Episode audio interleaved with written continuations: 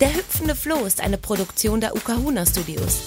Alle Folgen und viele weitere Themen rund um die Ukulele findest du unter www.ukahuna.de. Und jetzt viel Spaß mit der neuen Folge.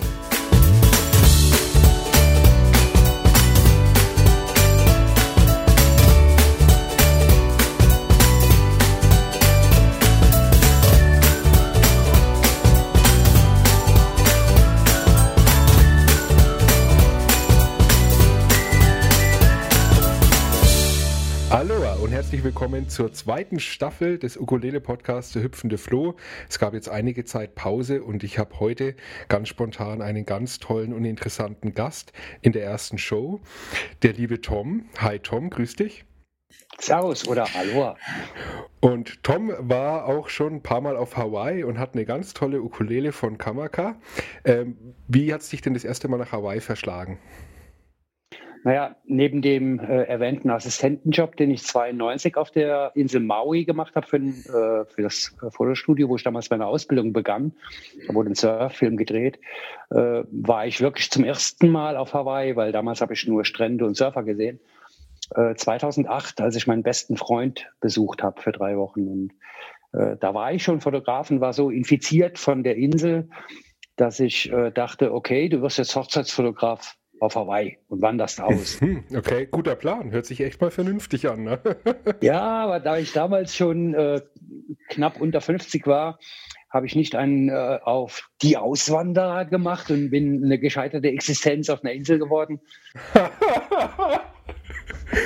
Neun, für zwei Monate dahin begeben. Durch ja. einen Freund hatte ich halt den Riesenvorteil, äh, da in einem privaten Haus zu wohnen, vom Opa von äh, der Frau mein, meines äh, Freundes und konnte mich zwei äh, Monate umschauen. Und so schön Hawaii ist und so viele Locals und so viele tiefe Rituale ich auch kennengelernt habe, zum Beispiel Tattoo und so weiter, mhm. äh, muss man doch sagen, als ich zurückkam, war ich sehr geerdet und habe gesagt, nein, nach Amerika will ich nicht. Ah ja, okay. Ja, und man hört es vielleicht, du bist ja Rheinländer, ne? Ähm, jawohl, lebst mittlerweile in Fürth und hast da auch dein Fotostudio. Fürth ist ja wirklich nur ein Steinwurf von mir weg.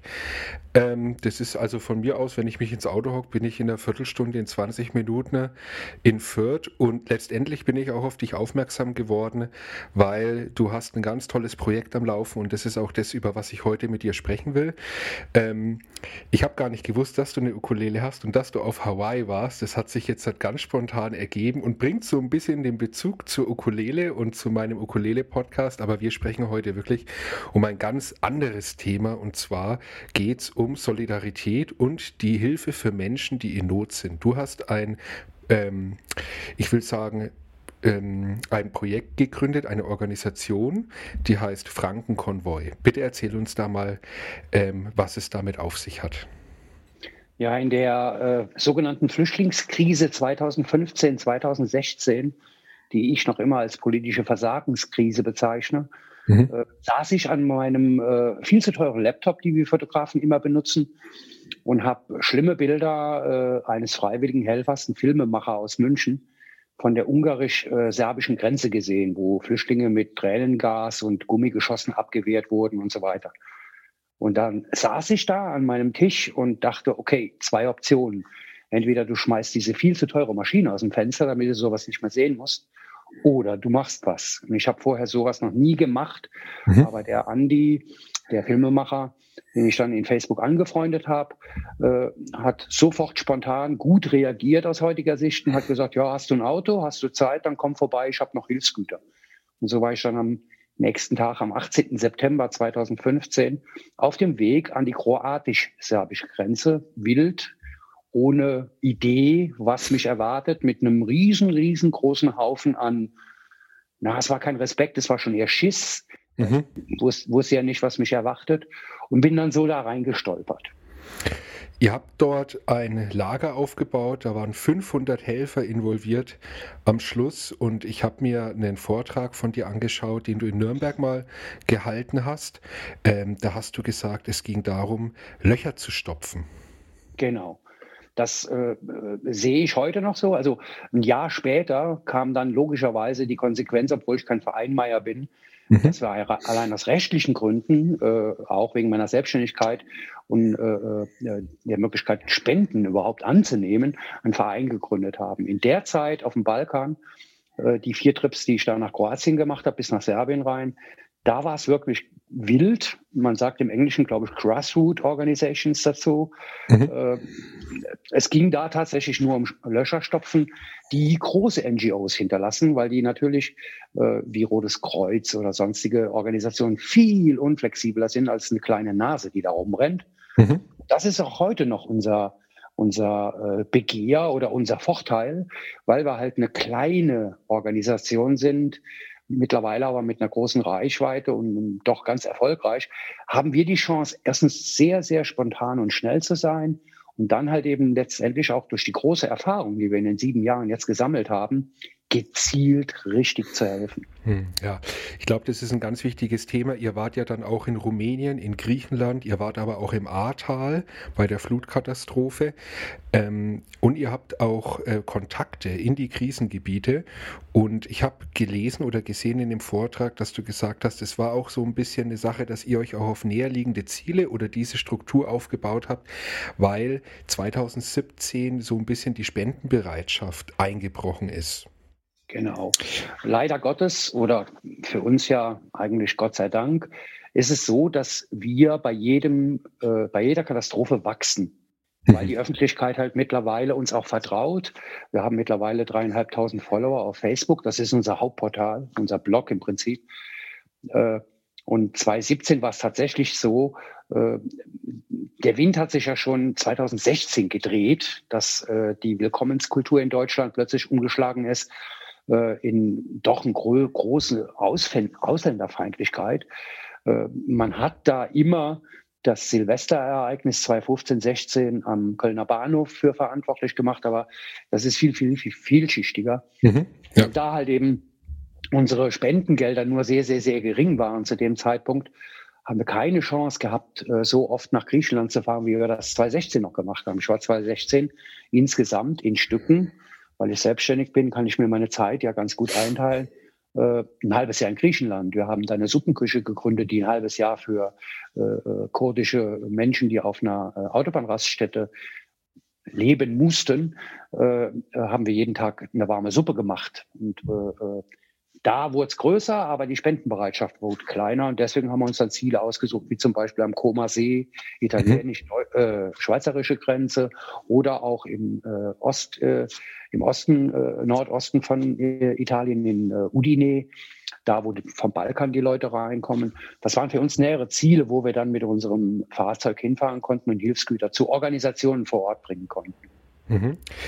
Ähm, wenn wir mal auf euren Einsatz und äh, wir kommen dann eigentlich auch gleich auf das, auf, ja, eigentlich auf das Aktuelle. Aber wenn wir mal auf den Einsatz gucken ins Ahrtal, ähm, mich würde mal interessieren, was für dich eigentlich genau Solidarität heißt und wie sich Solidarität für dich in diesen letzten Jahren, wie du die wahrgenommen hast, wie die sich verändert hat oder wie die, wie die sich vielleicht auch gewandelt hat oder von was die vielleicht auch abhängt, die Solidarität. Im Ahrtal, äh, da war naheliegend, dass wir da auch was tun. Erstens, weil es eine Flutkatastrophe war und wir hatten da äh, den riesengroßen Vorteil, dass ich, wie ich eben erzählt habe, bevor ich Fotograf war, war ich ja zehn Jahre bei der heutigen Telekom, damals war es Fernmeldeamt, dann habe ich in Bad Neuenahr-Ahrweiler zehn Jahre im Außendienst gearbeitet. Heißt also, mhm. ich kenne die Region unfassbar gut, mit allen Schleichwegen auch, wie man ins Tal kommt. Mhm. Am Anfang war das ja sehr, sehr schwierig. Ja. Und habe auch Verwandtschaft im Tal wohnen. Äh, und äh, das, äh, der schön gewandelte Slogan äh, Solidarität, der wurde ja gerade in Bezug aufs Ahrtal mit dem AHR dann hinten geschrieben. Ein guter Hashtag, der entstanden ist. Leider Gottes ist es im Ahrtal aber halt auch passiert, was wir immer wieder kritisieren oder wo wir gar keine Freunde von sind, diese Spontanhilfe, die getriggerte Hilfe, die jeder Mensch irgendwie hat, äh, artet äh, gerade bei, äh, beim Beginn von Katastrophen immer wieder aus. Und zwar werden die Leute mit Kleiderspenden überflutet. Mhm, ja. Da ergibt sich, da gibt sich für mich gar keinen Sinn. Das ist äh, wenn es um, die, um, die, um das Wort Solidarität geht. Ich kann verstehen, mir ging es ja 2015 genauso, dass man überlegt, was ist denn am nötigsten. Und ich kann auch verstehen, dass man beim Ahrtal darauf kommt, bei dem Beispiel ist es sehr, sehr plakativ zu erzählen, äh, okay, die Leute sind abgesoffen mit den Häusern und die brauchen jetzt Klamotten, weil ihr Haben gut ist ja weg. Aber ich kann nicht verstehen, dass Menschen darauf kommen, 40 Tonner mit gebrauchten Kleidungen in ein Wohlstandsgebiet wie Deutschland zu bringen. Weil, mhm. äh, also auch wenn ich aus meiner Perspektive natürlich sofort sagen muss, der Flaschenhals ist immer vor Ort, die Helfer, die da gebunden werden, um das alles zu sortieren und die Räumlichkeiten und, und, und. Das ist immer ein Riesenproblem. Das muss der Spender nicht wissen. Aber wie komme ich denn darauf, dass wenn jetzt im Dorf Altenburg äh, viele Menschen mit den Häusern abgesoffen sind und haben gut verloren haben, natürlich nass, wie es meiner Schwester passiert ist, die lebt da, nass äh, in der Nacht äh, durchlebt haben. Aber am nächsten Morgen war der Nachbar, der halt nicht abgesoffen ist, da und hat einen Joggingabendzug rausgegeben. Mhm. Und zwei Tage später ist meine Schwester sich neue Klamotten kaufen gegangen. Also diesen Reflex, Klamotten zu spenden, den lehnen wir kategorisch ab, nehmen wir auch gar keine an. Mhm, jawohl. Das ist für mich auch keine Solidarität, weil aus Erfahrung heraus, und so muss ich es einfach sagen, 80 Prozent der Kleiderspenden, die wir anfangs angenommen haben, wurden von uns entsorgt, mhm. weil sie nicht brauchbar waren, ungewaschen waren. Ich habe zum Beispiel noch 2017 äh, Spenden für, Griechi, äh, für äh, syrische Flüchtlinge, die in Griechenland in Camps sind. Da war eine ganze Packung voller gewaschener, aber benutzter Stringtangas. Mhm. Also wer auf so eine Idee kommt, der benutzt uns als Entsorgungsstation und nicht als Hilfe. Ja, das war so die Idee, die ich jetzt hatte, als ich, als ich deiner, deiner Ausführung jetzt gefolgt bin. Das ist mir relativ schnell in den Sinn gekommen, Entsorgungsstation. Ähm, ja, genau. Die Solidarität ist ja oft so ein bisschen so aus dem Reflex heraus, wie ich das jetzt richtig verstanden habe. Und ähm, da wäre es natürlich die bessere Sache, wenn man diesen Reflex folgen will und helfen will, Solidarität zeigen will, dass man erstmal nachfragt, was braucht ihr eigentlich? Ne? Jetzt halt für alle Hörerinnen und Hörer, die jetzt zuhören und drauf warten, äh, dass der Tom jetzt seine Ukulele rausholt und uns seinen neuesten Song präsentiert. Es wird nicht passieren. Also ähm, es geht hier wirklich in dieser Folge ähm, darum, ähm, deine, deine, dein, dein Tun ein bisschen so, ja, also ein bisschen, dass die Leute davon mitbekommen. Und ähm, vielleicht ähm, sieht ja die ein oder andere ähm, Hörerin oder Hörer da die Möglichkeit, selber auch in Aktion zu treten. Und was mich jetzt halt auch interessieren würde, und ich denke, wir sind auch an dem Punkt, was spätestens, was jetzt halt die aktuelle Ukraine-Krise angeht, glaube ich, sind wir an einem Punkt gekommen. Ich, ich, ich halte meine, meine, meine, mein, mein Dasein als, als Ukulele-Lehrer und generell halte ich immer sehr unpolitisch. Ich halte sowas immer komplett raus. Ich bin ein sehr politischer Mensch, aber ich versuche das immer rauszuhalten. Aber ich glaube, wir sind an einem Punkt gekommen, da gibt es kein Raushalten mehr, in keinster Weise. Und ähm, ich würde gern von dir erfahren, wie waren deine Erlebnisse, als du, als die ganze Sache Ende Februar in der Ukraine losgegangen ist? Was habt ihr gemacht? Was habt ihr, welche Probleme habt ihr gehabt und was habt ihr gesehen? Was habt ihr dort erlebt? Also bei unserem Verein ist das genauso wie bei dir als Ukulele-Lehrer, dass du völlig unpolitisch ist. Auch wir sind völlig unpolitisch, aber selbstverständlich sind wir lebende Wesen und sind politische Menschen. Und äh, ganz klar äh, äh, ist hinter der Hilfe auch ein politisches Statement. Aber wir gehen nicht hin und äh, bashen jetzt irgendwelche Politiker für irgendwas. Äh, das hätten wir auch machen können 2015, 16 mit deutschen Politikern und so weiter und so weiter. Da wollen wir nichts mit zu tun haben. Aber klar ist das hier eine politische Geschichte. Und wir waren, sind im Laufe der sieben Jahre große Netzwerke entstanden in der Helfer-Community. Das ist ein ständiger Prozess. Es wächst und es schrumpft wieder. Neue Partner kommen dazu, alte Partner gehen und so weiter. Und so haben wir uns an Tag eins am 23. Februar oder 22. Februar sofort nachts vernetzt. Als es losging, waren wir schon da kriegst du sofort zehn WhatsApp-Anfragen und wirst wach. Und dann wussten wir direkt ab dem Moment, als Putin mit seinem äh, wirklich schlimmen Angriffskrieg äh, menschenverachtend äh, losgelegt hat, wussten wir sofort, okay, wir müssen was tun. Und dann war zunächst äh, die Idee, okay, wir konzentrieren uns auf hier, weil es wird zu erwarten sein, dass eine große Flüchtlingswelle kommt. Und da die Ukrainer ja den riesengroßen Vorteil haben gegenüber allen anderen Flüchtlingen, dass sie quasi ein Touristenvisum von 90 Tagen haben, war uns auch klar, dass die bald hier hinkommen. Aber wir haben uns dann mit zwei anderen Vereinen zusammengetan, mit denen wir oft zusammenarbeiten. Das ist einmal LandsAid aus Kaufbeuern und äh, die drei Musketiere aus Reutlingen, gute Freunde von uns, haben wir sofort uns drei zusammengeschlossen und haben gesagt, wir müssen hin. Wir müssen an äh, die ukrainisch-polnische Grenze, da haben wir uns darauf äh, konzentriert und wir wollen noch rein in die Ukraine. Wir müssen nachchecken, was Sache ist. Mhm. Haben aber schon Pläne geschmiedet, also wir machen keine Recherchetour von 1200 Kilometern, einfach mal um zu gucken. Äh, und so ist dann ein Voraustrupp äh, aus äh, Caro und Markus, drei Musketiere und Lance Aid, nach Polen. Vorher wurde recherchiert von zu Hause aus. Die erste Woche haben wir Kontakt zu einer kleinen Gemeinde in Polen aufgenommen, einen Ort, einen Bürgermeister äh, gesprochen. Gibt es was zu tun? Weil da waren ja sehr, sehr viele Flüchtlinge in Aufnahmeeinrichtungen. Und dann sind die beiden hoch mit insgesamt sechs Leuten und auch rein in die Ukraine bis nach Lemberg. Lemberg war zu der Zeit noch nicht unter Beschuss. Später ist es ja auch beschossen worden. Und so haben wir dann eruiert, wo können wir helfen. Und jetzt, hm, gerade mal sechs, sieben Wochen später, haben wir zusammen ein 1000 Quadratmeter Lager an der äh, ukrainischen Grenze angemietet, haben äh, drei ukrainische Mitarbeiter eingestellt, die auch die Erlaubnis haben, aus der Ukraine immer für drei Tage rauszugehen und dann wieder zurückzugehen, um sich zu melden, weil sie ja wehrpflichtig sind.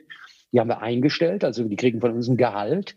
Und die liefern für uns die Sachen, äh, die wir da hochschaffen, äh, nach Lemberg und auch von dort auch weiter bis nach Kiew, bis runter nach äh, Odessa und so weiter.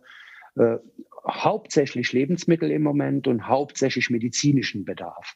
Weil logischerweise Lebensmittelknappheit ist klar, die Versorgungswege sind abgeklemmt. Und was auch klar ist, medizinische Hilfe. Es ist ein Kriegsgebiet. Ja.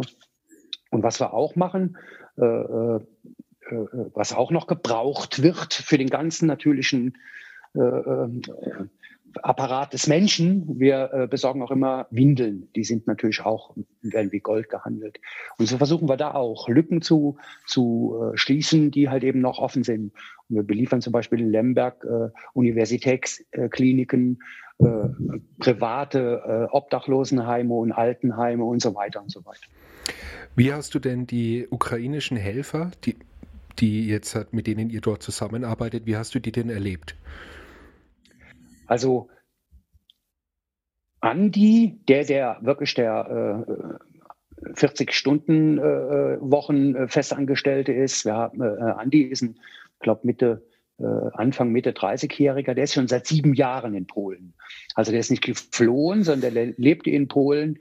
Das ist so ein äh, Autohändler, der mit Autoreifen und Autofelgen äh, äh, äh, sein Geschäft macht, die in Deutschland auch kauft. Der kennt sich hier gut, gut aus. Also der typische polnische Autohändler. Aber dadurch unser Goldschatz ja. haben wir gefunden in der Erstaufnahme, äh, die die Polen eingerichtet hatten in der früheren Shopping Mall.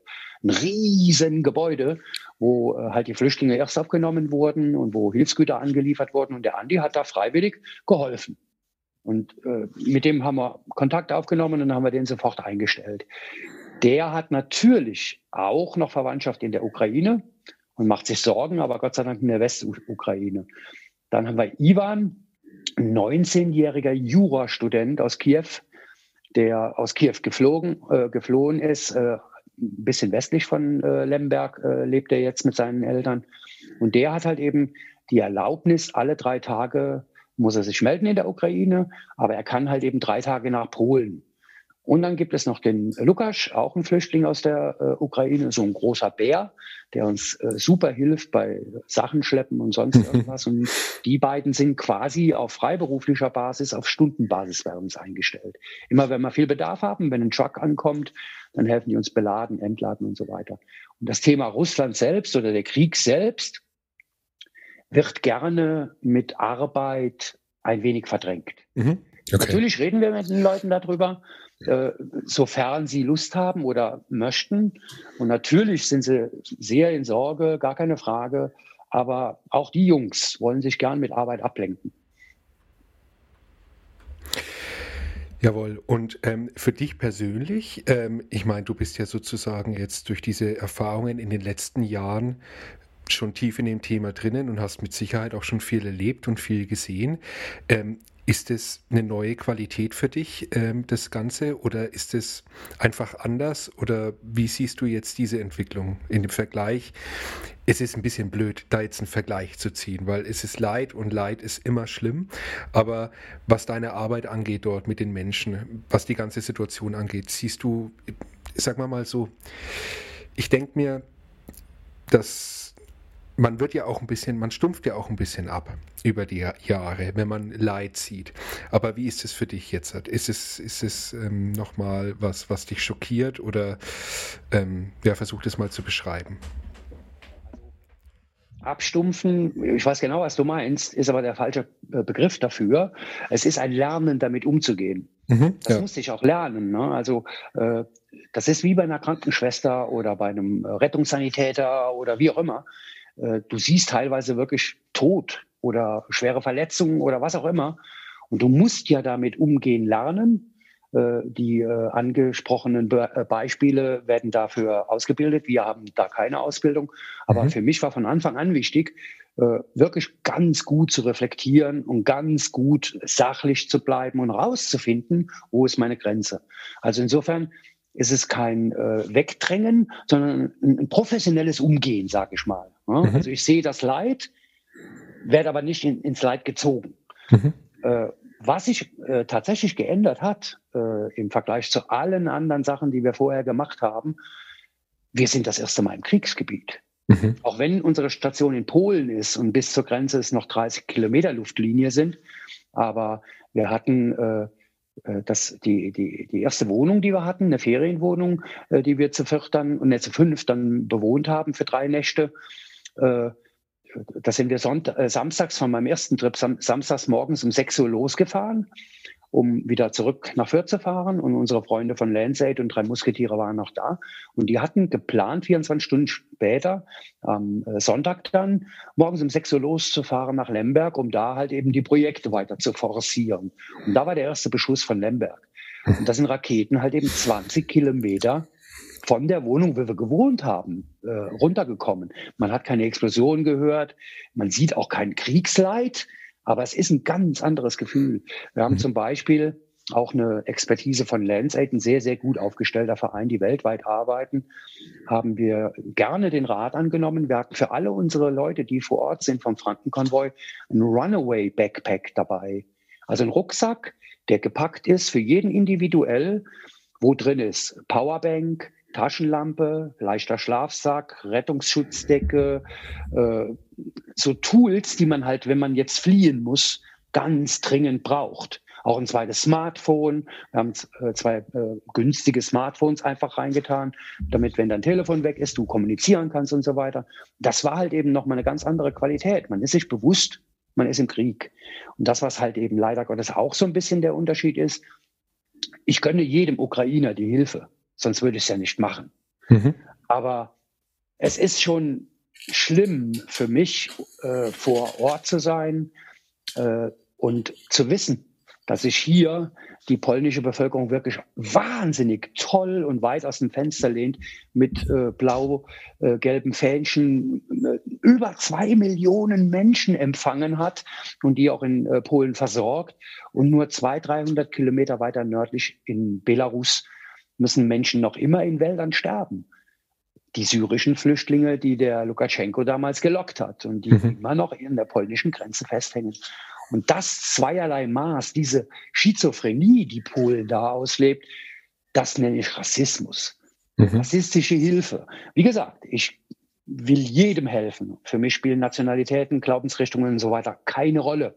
Aber ich kann nicht verstehen, auch die EU, dass man das einfach so duldet, dass man das einfach so hinnimmt, dass hier Menschen in Wäldern hausen müssen und nur äh, wirklich ganz, ganz rudimentär versorgt werden. Eine gute Freundin von mir, die ich auch in äh, Polen jetzt wieder getroffen habe, die hat ein medizinisches Projekt. Äh, die waren in Polen, in Belarus im Wald und haben da Leute versorgt mit polnischen Hilfsgruppen und kamen dann runter, um Ukrainer zu versorgen. In den zwei Welten zu toben, das ist wirklich ganz, ganz schlimm. Hm. Ähm, wie viele Menschen äh, sind eigentlich gerade bei Frankenkonvoi dabei? Wir bestehen aus so einem kleinen, harten Kern, fast äh, alles Gründungsmitglieder. Der Vorstand sind fünf Leute, sechs Leute. Und dann sind noch so drei, vier aktive Mitglieder, die immer mal wieder mitmachen. Und wir haben so ungefähr, bin jetzt gerade dabei, die Mitgliedsbeiträge einzuziehen für dieses Jahr, um die 40 bis 45 Mitglieder. Das sind dann Fördermitglieder, die mit einem äh, Obolus, ich rechne immer um auf Monate, mhm. 5 äh, Euro im Monat, also 60 Euro ist der Mindestmitgliedsbeitrag bei uns, mhm. ist quasi so ein kleines Basement geben. Äh, damit haben wir zum Beispiel den Van, den wir fahren, äh, die Versicherung ist gedeckt äh, äh, und, und wenigstens so ansatzweise haben wir so ein kleines Fundament, wo wir halt eben nicht die ganze Zeit erstmal betteln müssen, bevor wir das machen können. Mhm. Also für alle, die zuhören, jeder kann Fördermitglied werden, jeder kann natürlich auch mit einer einmaligen Spende helfen. Jeder, der sich vielleicht überlegt, er hat in seinem Besitz noch bestimmte Sachen, die vielleicht gebraucht werden, wendet euch zuerst vorab an das Team vom Frankenkonvoi, um anzufragen, was braucht ihr, was, was, was könnt ihr helfen, bevor ihr ähm, in Aktion tretet. Und ihr findet in den Show Notes die ganzen Links. Aber ähm, hier schon mal zum Hören. Ähm, die, ähm, der Internetauftritt ist frankenkonvoi.de. Genau, da findet man auch alle Informationen nochmal. Da ist natürlich auch der aktuellen äh, Situation geschuldet, dass es dass auch die aktu also die aktuellsten News sind aber auf Facebook, auf eurer Facebook-Seite. Ne, findet man auch auf Facebook Frankenkonvoi, wo man sich nochmal über dieses wirklich großartige Projekt ähm, informieren kann und wo ihr euch informieren könnt, wo ihr helfen könnt. Ähm, wird doch gerade, äh, wenn ich das noch einfügen darf, von der Nürnberger Werbeagentur Pro Bono für uns äh, abgedatet, sodass die in einem wirklich äh, moderneren und gute, besseren Design ist. Äh, die habe ich selbst gebastelt, die Website, die es im Moment gibt. Da ist aber die Standardinformation, die wichtigen Informationen über den Verein. Und äh, auf Facebook ist im Prinzip unser Blog. Das mhm. ist eine Fanpage, äh, das muss ich immer dazu sagen. Also auch Menschen, die gar keinen Facebook-Account haben, können die Facebook-Seite von uns anschauen. Da wird immer genau gezielt aufgerufen, wenn wir zum Beispiel Spenden sammeln, was wir sammeln. Und es wird immer versucht, auch einen Beweis zu liefern, wo die Spenden hingehen, mhm. damit unsere Spender tatsächlich ganz transparent sehen, was wir tun. Jawohl. Ähm, ich bedanke mich bei dir, Tom Geisbüsch aus Fürth, der Rheinländer, der mit Frankenkonvoi Menschen in Not hilft, ganz unabhängig, ähm, um wen es geht, wo die Leute herkommen, welche Nationalität sie haben. Solidarität eigentlich im Kern. Ähm, ich bedanke mich ganz herzlich, herzlich fürs Gespräch und ähm, wünsche euch alles Gute mit dem Projekt und drücke euch die Daumen, dass alles gut läuft. Wir bedanken uns ganz, ganz herzlich bei dir.